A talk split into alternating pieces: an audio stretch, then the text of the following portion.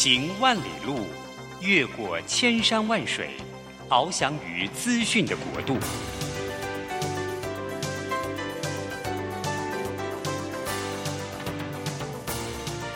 以全方位的视野，飞向更高更远的目标。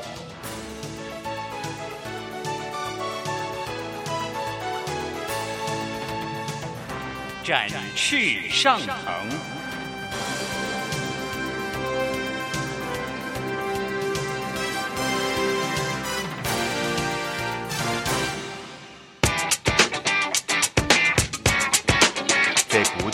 的时代中，让我们学习用新思维、新眼光，掌握新趋势，给自己一个看得见的未来。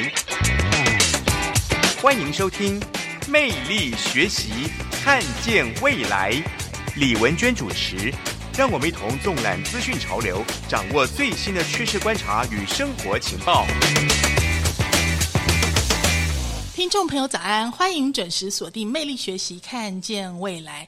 今天我们要学习的焦点是什么是品牌？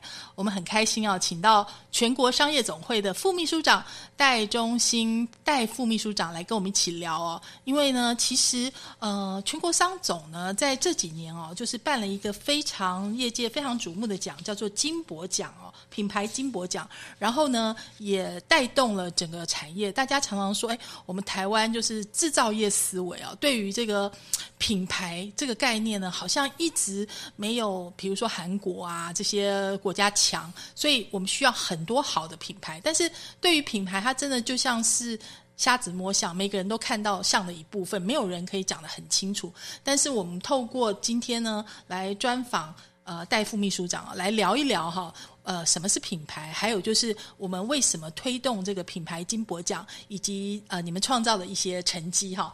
那首先呢，当然我们节目就是会跟请教一下副秘书长的学经历哈，因为我们是魅力学习看见未来，所以我们会呃由一个人的这个过去来看，说哎他为什么在做现在这件事情？所以是不是请那个戴副秘书长您介绍一下自己？嗯，好，各位听众大家好，那我是这个。商业总会的副秘书长，那同时也是品牌加速中心的执行长哈。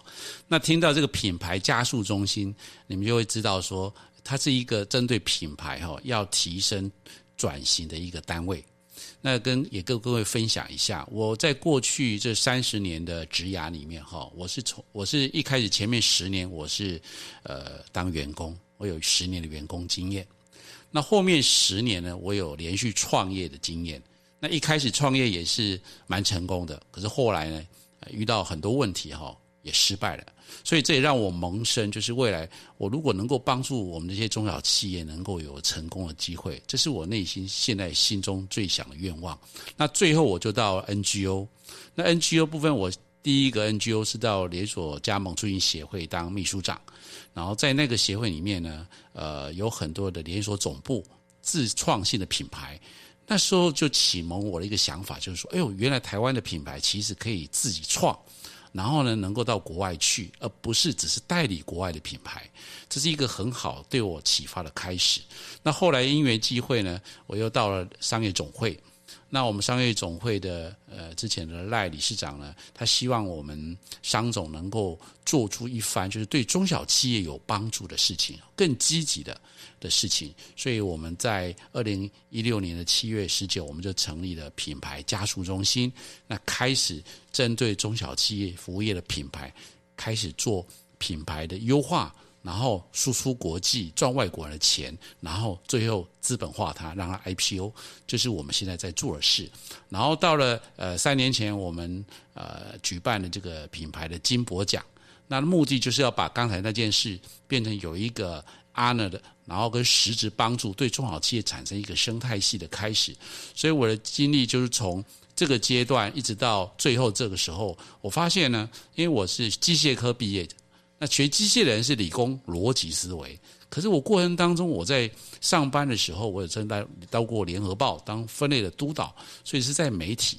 那后来也到这个台湾固网哦，做过电信，然后那时候觉得说，哎，电信蛮酷的，是民民间的电视电那个电信台。可是那时候我发又到亚太做三 G，那时候是三 G 的时代啊，现在都已经五 G 了哈。所以你会发现，从我的上班史里面，我是把电信媒体，哈，那还有这个。呃，我甚至还有一个工作是在东台金机哈做 machine center 跟 CNC 车床。那么我在统一精工的时候，我是在做电梯卖机械设备。所以我把这些行业整合之后呢，我创了行业，就是透过呃资讯呢帮助服务客户。例如说，我做了线上展览，VR 的概念。所以我在十几年前已经。开始在做元宇宙的概念了哈，只是那时候做的太早，哦，没有办法延续把这个那个线上的展览呢，呃，透过我不用见面，我就可以参展的概念，把展览留下来，保留下来，我可以一直的去 update 它。那这样概念到现在已经慢慢在实践了哈，所以我觉得这是一个时间的问题。所以创业真的不容易，天时地利人和这三件事都聚集的时候，就是一个很好成功的开始。哇！这个呃，我们刚刚听到哈，戴副秘书长他也是这个品牌创新服务加速中心的执行长哦。那事实上，品牌这件事情呢，人人都有一套品牌经，但是要真的实现这个落地哦，有难度非常高。但是我们刚刚听到这个。呃，执行长他的过去的这个学经历哦，就会发现他有一个理工科的这个理工男的脑哈。对。然后呢，但是你又因为跨很多的行业，而且我觉得最重要应该是连锁加盟协会这段时间对品牌的认识哈。所以呃，我们是不是先来聊一下？就是所以您可以谈一下说这个呃在。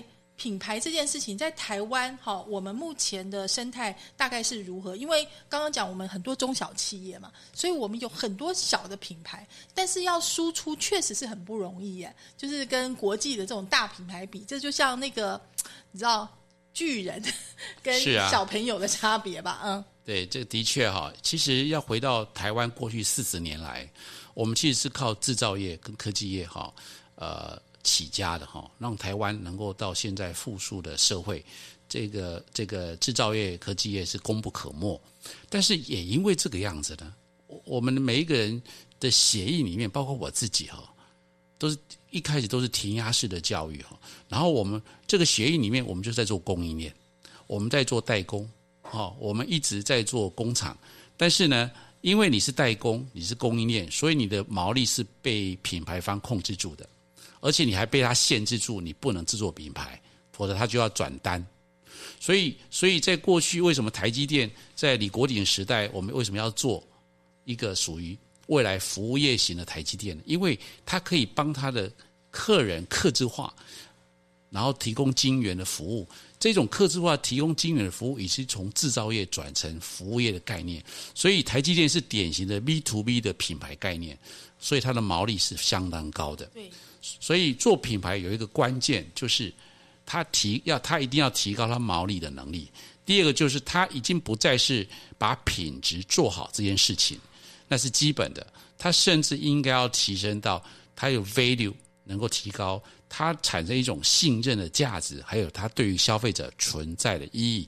这个消费者不一定是呃企业 B，他也可能是 C，是是消费者。所以。从 B 跟 C 的概念里面，我们可以看到，其实未来品牌的方式是非常多元的。好，所以这我们要推动品牌是呃，目前也是我们正在及正在推动的。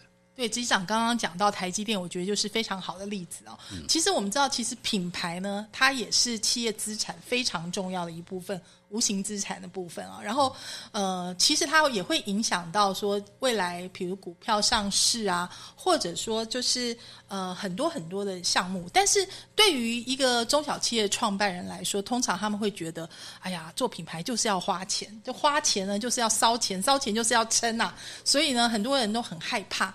那我们要休息一下，好，听一段音乐回来之后呢，我们再请教执行长，告诉我们说，呃，其实。品牌跟你想象的不一样，好，尤其我们台湾的品牌生态系已经有很大的改变，现在已经走向一个联合舰队的时代，哈，怎么个舰队法呢？我们休息一下，马上回来哦。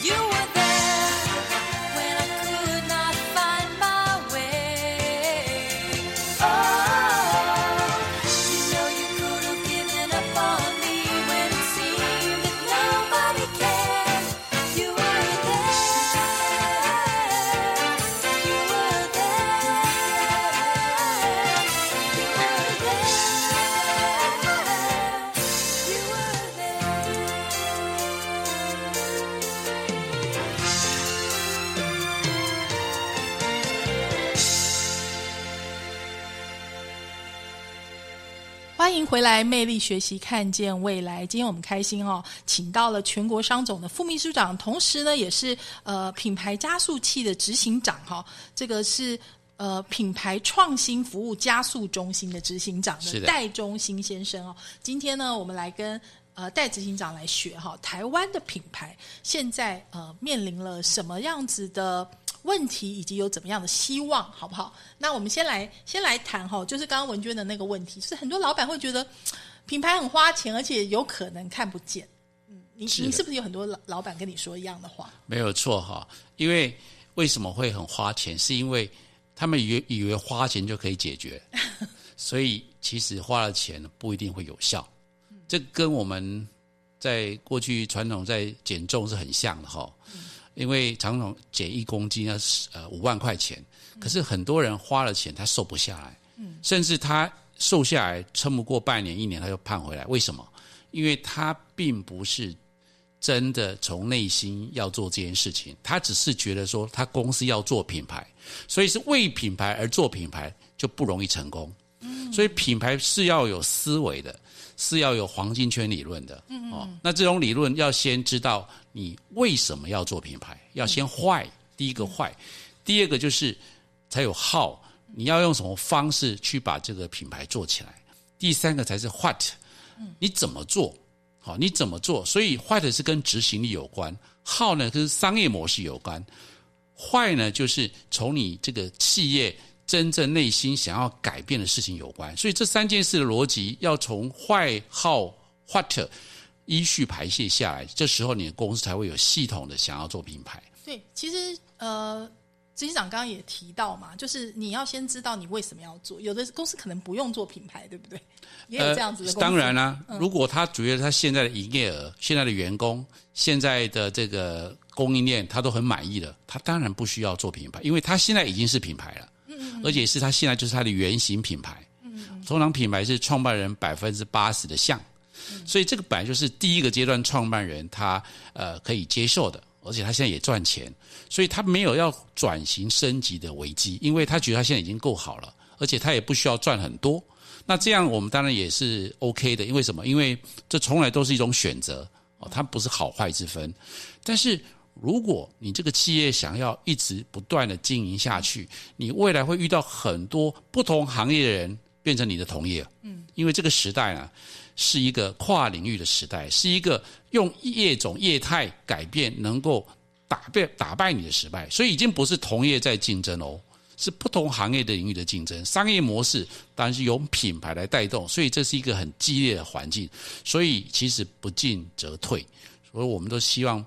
呃，品牌的创办人能够开启要思维这样的问题，对于自己的企业才能真正长治久安，然后才能够传承，呃，一直传承下去。是我们刚刚听到执行长这样分析，真的非常有道理。其实大家过去想品牌，就会觉得哎，就是 Nike 啊、可口可乐啊，就是有一个很清楚的 logo，很多广告。其实不是哈，就是呃，戴执行长告诉我们说，什么是品牌哈？其实品牌是一种信任的价值与存在的意义。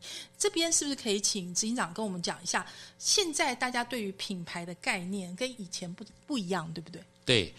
呃，其实我们过去讲品牌，很多人都觉得说他一直做文宣，然后把品质做好，然后大家就对他有品牌的概念了。我要跟各位听众报告，就是说，其实你要去检视一下自己公司客户的呃品牌状况，你要回去看一下哦，你现在客人里面有没有十 percent 的铁粉？什么叫铁粉？他就重量级客户，他是有偏心值的。什么叫偏心值？就是即使你这个产品。做的不好，他还是要支持你的哦。即使有时候你的服务不好，他还是会支持你的哦。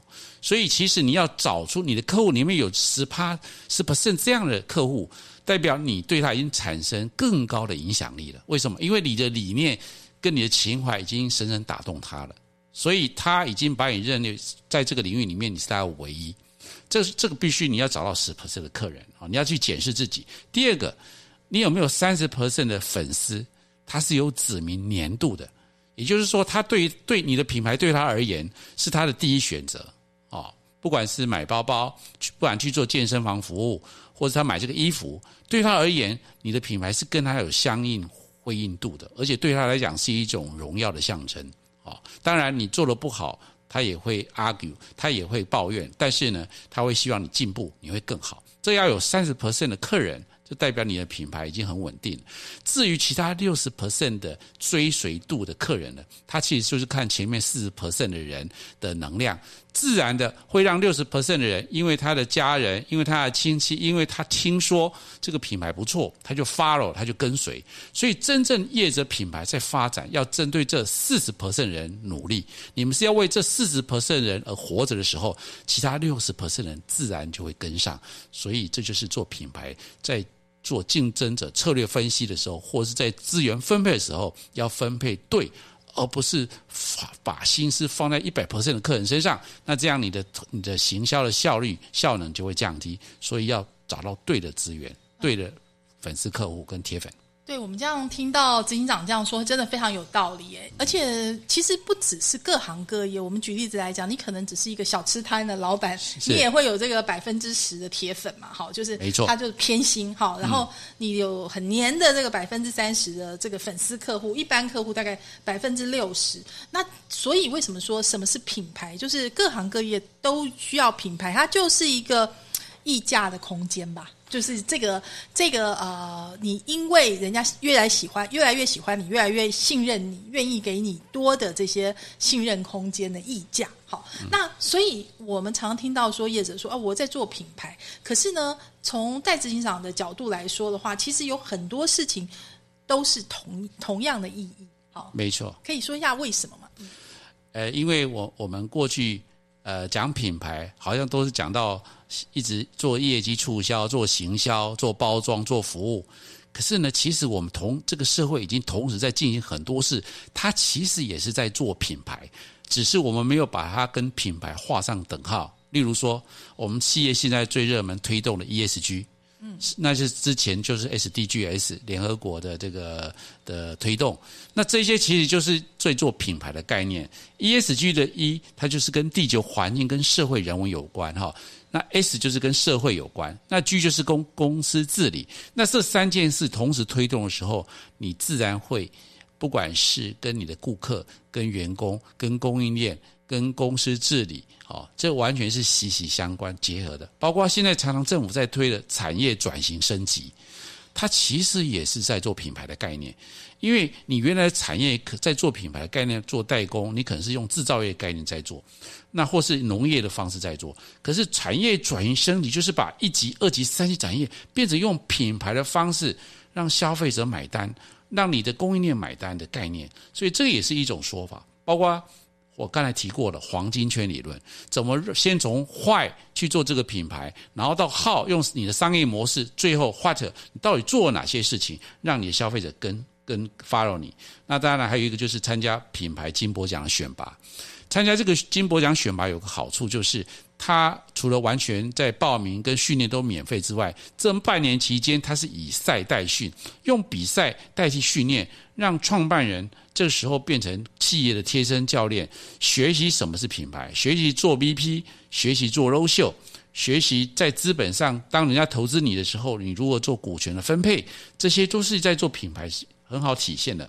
也包括像 B 型企业的认证，得到这个这是世界级的一种呃呃利益企业的认证，就是他做好事才赚钱。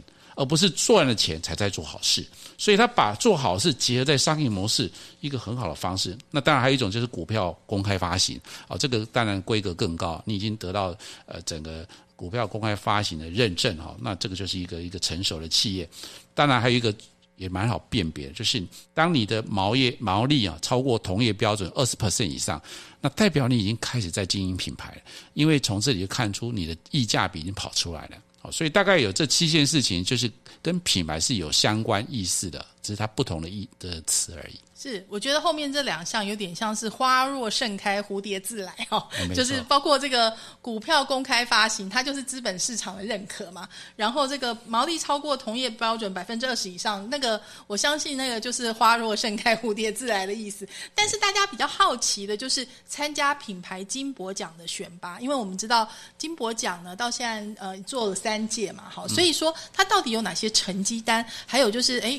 今年呢特别讲到它是一个陪赛道的概念哈，而且可以说是嗯。跟着这个陪着这个品牌一起成长，而不是只是一个颁奖行礼如仪而已哦。所以，到底什么是品牌金箔奖呢？呃，我们这个创办人或者所有人对这个呃品牌有兴趣的这些听众朋友呢，可以休息一下。我们听段音乐回来之后呢，再请执行长跟我们来聊聊金箔奖哦。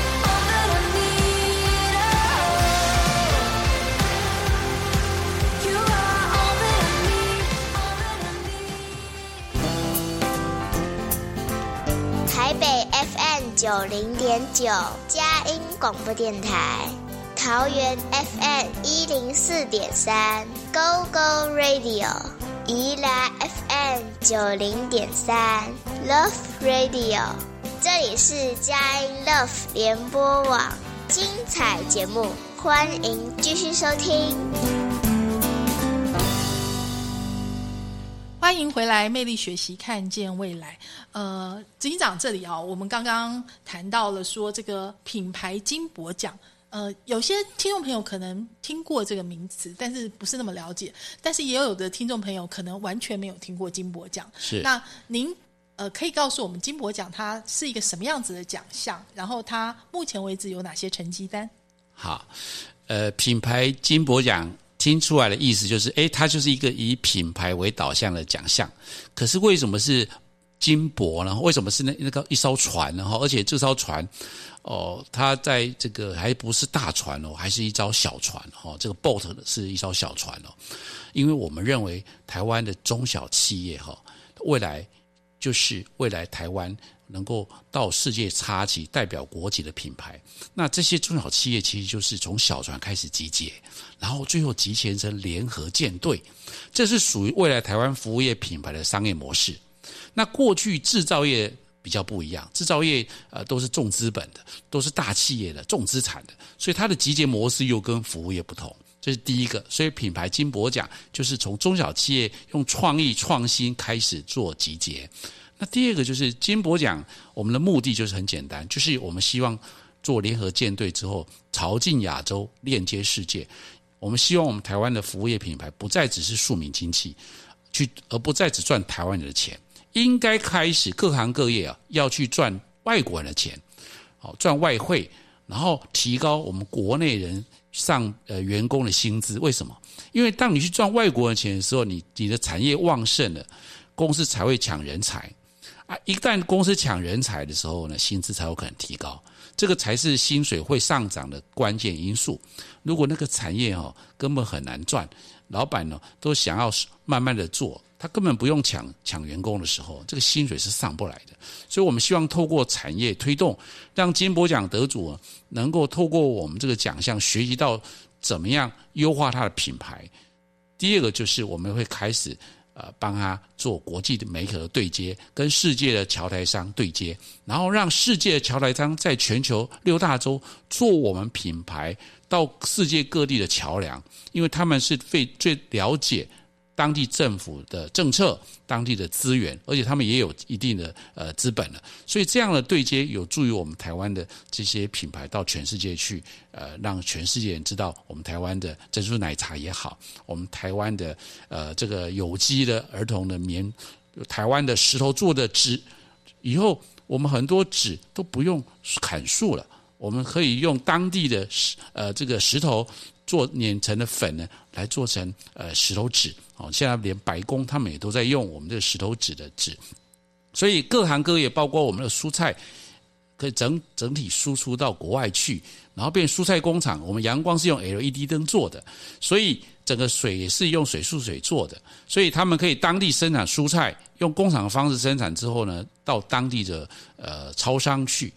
这个就是台湾很厉害，从过去 ICT 制造业强项。转化成服务业很重要的关键，所以品牌这件事情，我们很庆幸我们有过去的基础，那个是一个引擎。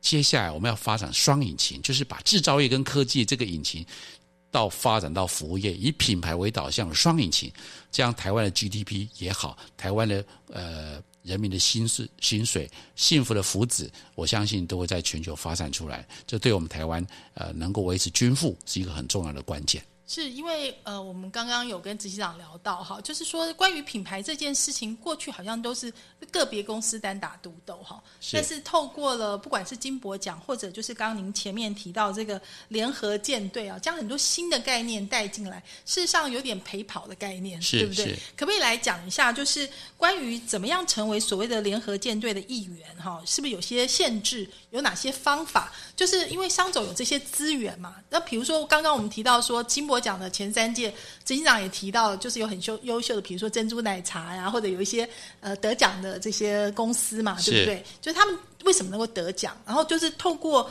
联合舰队的这个呃方式，哈，怎么样帮助台湾的这些企业品牌在茁壮呢？像我们几个金婆奖得主，例如说我们的绿界科技啊，最近最热门的哈。股票到了呃七八百啊上柜，那它其实一开始呃二零一六年的时候也在我们呃加速中心在孵化，那时候我们就看到说第三方支付的未来潜力。所以经过这么多年，包括包括我们政府法令的开放之后呢，第三方支付我们也串出了一条这个很棒的一个成绩哈，然后也也产生让整个台湾的服务业的金流哈以。这个绿界为首创，为最重要的一个支付工具。第一个包括我们这个呃运动笔记哈，我们在跑步运动人都知道一个运动笔记。那呃郭台铭的永跃健康呢，就是在呃去年呢就投资他们，希望未来一起。透过永跃健康这个平台一起上柜，那为什么？因为他们从我们金博奖里的业主得主里面发现有一个属于他们大健康产业的，那他就在里面发掘到他们未来的企业，所以他用 CVC 的方式，用并购的方式也能达成未来 IPO 的目目的。那当然一开始我们有一个豆腐集团捐豆腐啊，不晓得呃文君有吃过捐豆腐吗？很有名的，对他七成大六七成都是女性的客户哈。那这个这样的一个品牌。他也是在我们这边从几家店的时候就开始，到现在一年做呃十七八亿哈，所以你会发现说我们在孵化的这些品牌一开始其实不是很大，它只是有创意、有创呃创新创意，或是说它有一个国际化的概念，或是资本化的概念，只不过说他自己做他没有那么多资源，他必须要透过我们联合舰队，包括呃又有三种专业，就是创办人自己要有专领域专业。那么带着商总的加速器之后，就会有社会专业，因为有一些税的问题哦，卫卫生健康的问题是需要，或者法令的问题是要去克服的。那另外一个就是我们提加速器提供的资本专业，有时候投资啊是从天使就开始投了，天使开始投到 IPO 之前 Pre IPO 那是创投，可是中间缺乏那个链接的点，所以我们希望补足那一块，因为现在创投大部分停在 Pre IPO。就是都是在已经要 IPO 之前才在投，那我们认为我们未来的服务业品牌应该更前面之前那一段空窗期要把它补足，让一些呃天使或是一些策略投资人或是一些 CVC 大型的企业，他要做内部创新，他用并购的方式来达成内部创新，都是可以满足我们呃创办这些事业的很好的方式，所以不只是自己 IPO。跟着人家一起 IPO 也是一种很好的方法，所以资本多元化之后，就可以帮助很多创业的创办人了，有很多成功的机会。真的呀，品牌就是需要资源哈，有的时候真的是呃自己在那个自己的牛角尖里面比较钻不出来，就是需要有教练哈，需要有这种呃看过很多品牌成功或失败经验的这些。呃，老师，好，一起来陪伴这个孤独的创办人哦。对。所以我们刚刚谈到说，哈，要怎么样成为联合舰队的一员？其实我们知道，商总呢，现在除了这个品牌创新服务加速中心哈之外呢，还有，哎，你们有这个国际授权 CEO 班啊，有很多的这个企业贴身教练这些资源的服务，到底呃怎么个加入法？还有就是我们刚刚也提到说。呃，执行长在带领这些台湾企业，就是努力冲刺品牌，甚至跨出这个国际的这个路程当中，看到了什么不一样的地方？好，有哪些转型？哎，你看到是更有希望的部分呢？我们休息一下，听段音乐回来之后，再来请教执行长哦。欢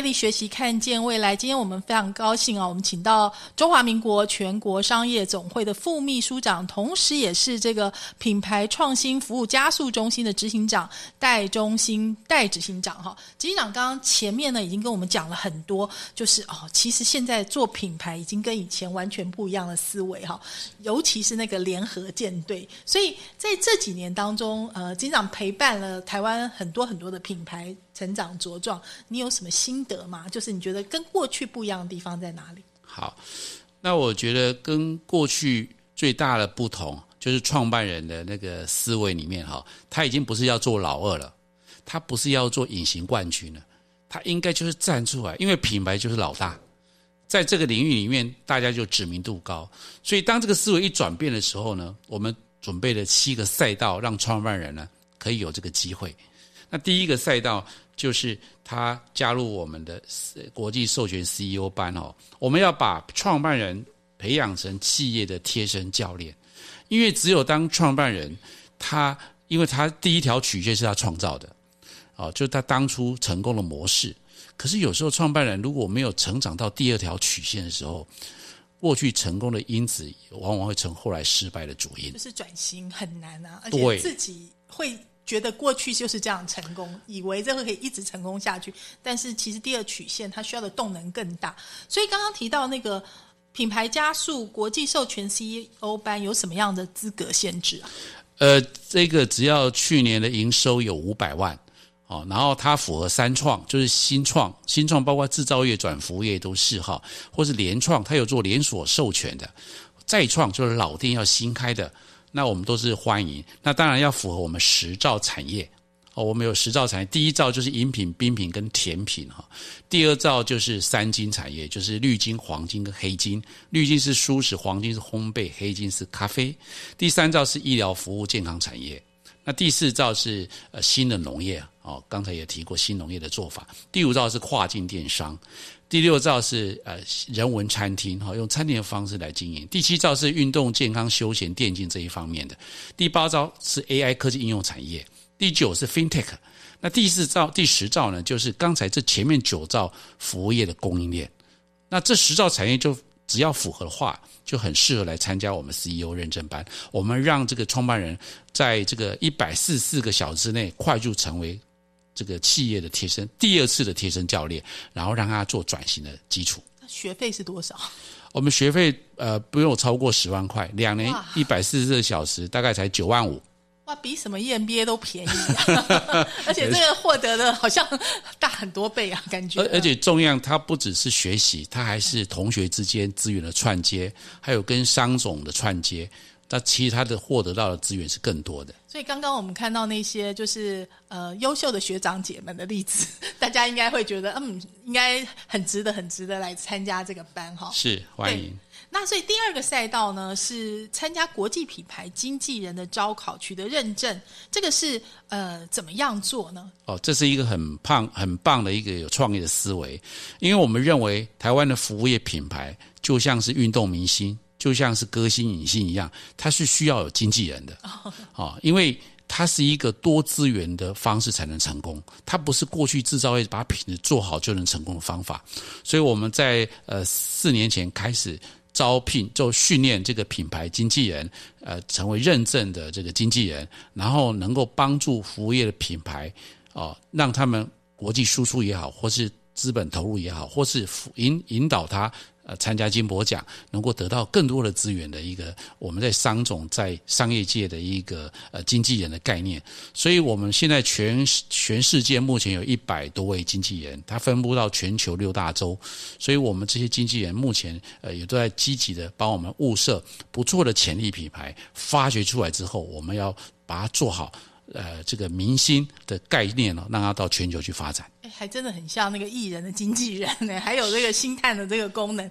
那什么样的资格才可以来呃参加这个经纪人的招考呢？只要他过去的有呃各呃医疗或是顾问，或是这个律师、会计师，或是在业务方面有五年、十年以上的经验的哈，那我们都欢迎他们报名，因为经纪人是属于拍行人。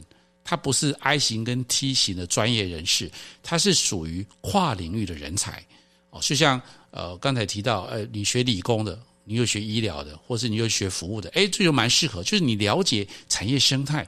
第二个，你就重视沟通的人。你容易跟创办人沟通，又可以跟你的我们提的智库沟通，因为智库都是很专业的嘛。这两者之间中间也是有鸿沟的哦，所以经纪人就是在从从中调和抵耐的哈，让这件事情更容易完成的一一个一个角色。好，我们还有第三个赛道，对不对？对，那第三个赛道赛道就是来参加我们的智库，那智库也是要经过筛选哈。那我们智库有六类。那第一类呢，就是呃品牌 ESG 化的赛道的智库哦，它负责就是帮品牌在 ESG 方面做好准备的。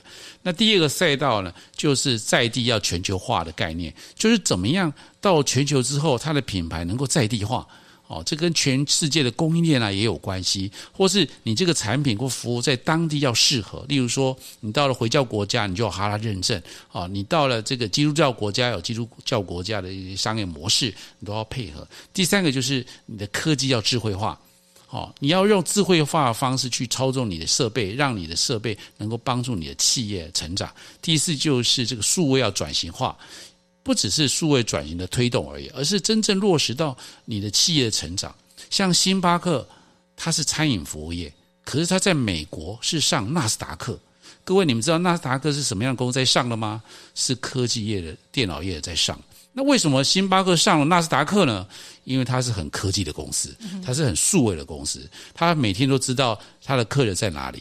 他每天都知道他的产品怎么研发到你喜欢喝他的咖啡，虽然他的咖啡不是最美最好喝的，你就是最喜欢到他的地方。为什么？因为他有些科技跟数位的。工具在帮他。哎，这个我们还是真的可能大部分人不晓得，以为哎就是卖咖啡或者是卖环境，其实背后是有这个大数据啊，有很多的这个科技的这个呃，算是 domain knowledge 在哦。没错，所以这个这个都是我们会找智库的原因。那第五类就是做国际 IP 化，也就是你要做国际的公司，你的你的 logo 你要制裁权，你要有 IP，那你就必须要让它国际要授权，要有一个注册的概念哈，然后要去。去培养这个 IP 的价值，然后第六个就是资本要多元化，就是我刚才讲的，不管是天使也好，CVC 也好，或是创投也好，或是呃任何的这个呃投资，其实它资本都是不同的人在投资的哈，所以要做做对的媒合，包括连借钱都要找到对的银行借哦。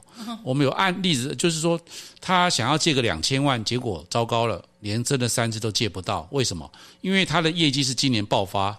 可是去年业绩不好，那怎么办？银行前三家都不借啊，所以我们就调他在亚马逊的资料之后，发现他在今年的确爆量到一亿多，因为疫情的关系。后来我们就找来对的银行啊经理还有乡里团队来帮这家银这家有潜力的业者哦，就贷到超过原来两千万的额度，而且我们还在主动在美国帮他开户哦，减少税汇兑的损失。所以你看，我们连借钱的服务都做到这么的贴近消费者。所以我们非常知道创办人非常痛苦的一件事，就是他只是会把那件事情做好，可是金融东西他都不懂，这个甚至他那个国际化也不懂，那他怎么自己会成功呢？所以要有经纪人，要有智库团队一起帮他用联合建立的方式让他成功，他只要把他的牛肉面做的好吃就好了。是，另外哦，我发现呃，我们非常的与时俱进 哈。第四个赛道呢是经甄选成为区块链应用以及发展研究所会员呢，所以这一块哦，你们也是很跟得上时代，马上就琢磨下去了。跟文娟报告哈，其实我们是引领时代。是，你知道台湾区块链在全球也是举足轻重的哈。是，第二个就是我们第一个用 NFT。做这个 NFT 的，就是我们帮这个霹雳布袋戏做 NFT，也是我们区块链的会员思伟达帮他做的。嗯，甚至国网中心里面的那个机设备，也是我们区块链的会员帮政府做的。还有包括云林县政府租的溯源，我们也是我们区块链的会员帮政府做的。所以，其实我们区块链研究所里面的 member 都是整个台湾。关键的产业的业业者，然后我们也是组成联合舰队，要帮所有产产业呢，当各行各业开始数位化之后，也要区块链化，让很多的商业模式可以通过区块链的方式呢，达到以前做不到的哦，现在都可以做到。例如说 Web 三点零概念，就可以用区块链去中心化的方式，让大家得到信任。因为有信任之后，所有交易呢就会变得自然而可信了。是。接下来呢是第五个赛道，也是最重要的赛道哈，就是参加品牌金箔奖选拔哈。这件事情呢，呃，可以说最直接啦，可以选出来这个优秀潜力品牌。那它可以获得哪一些呃，就是辅助呢？好，那我们第四届的品牌金箔奖也已经开始在增建了哈。我们有四个讲下，四个小组。那前三组都是国内的哈，第一组是 ESG 组哈，对 ESG 有能量的哈。第二个就是国际授权组，第三个是创新服务组。那第四个就是跟侨委会合办的海外侨台商组哈，因为我们也鼓励海外侨台商能够来拿这个奖。那这个奖项得到什么好处呢？哦，我跟各位报告，就是它不是不只是一个 honor 而已，不是一个呃奖项，不只是进总统府让总统召见而已。我们更实质的帮他在三金得到帮忙。第一个就是借贷金，能够帮他争取到信保基金一亿的额度，然后九五成的保证，哦，让他能够分阶段能够用借款的方式来扩展公司品牌的优化，而不一定一开始就要找投资人。哦，有时候这个。借钱的方式是成本最低的方法，也是可以使用的。第二个就是帮他做国国发基金的投资，我们只要领投，国发基金就会对投，不管是一比一的投资，一比三、一比五，我们都可以视这个业者的状况来做调整。所以这个是对有等于是有国家投资的企业，对这个企业来讲也等于加分，而且会吸引更多的投资人来加入一起来奋斗。第三个就是授权金，这个也蛮难的，最难的就是怎么样让他的品牌到国际可以拿到授权金呢？我举个例子，我们有业者到澳门、香港，他一个区域就可以拿到二十万美金的授权金。哦，那你想想看，如果全世界有十个区授权，他可以拿到这个两百万美金的授权金，两百万美金就等于六千万台币，再让他自己的资本一千万，就七千万台币了。这时候。你有七千万做基础，这时候投资人在投你才投了进来啊。如果你资本一千万，请问创投怎么会投了进来？他根本没有空间投啊。所以前面的两金可以创造投资金溢价的空间，所以借力使力，让你透过市场成为有价值跟创投对谈，成为。创投投资的标的或 IPO 标的，这是一个非常棒的一个方式。所以参加金博奖一举数得哦，三金都取得，而且得到政府、国家还有世界桥来商跟外商的认定的时候，你在外面的信用信任会得到更大的益助。这时候，因为信任就是品牌，你的品牌就会与日俱增。哇，我们今天哦听到这个执行长这么棒的分享哈，就会发现说，其实哎，不要再单打独斗，自己在钻牛角尖做品牌哦，有非常多的资源哦。呃，尤其是我们这个商走的这个金箔奖品牌金箔奖的选拔哈，我觉得嗯，有为者亦若是哈，就是呃，今天非常谢谢这个戴中心执行长哦，来到魅力学习看见未来，我们也谢谢听众朋友的收听，我们下周同一时间空中再会了，拜拜。再见，谢谢文娟，谢谢，谢谢听众。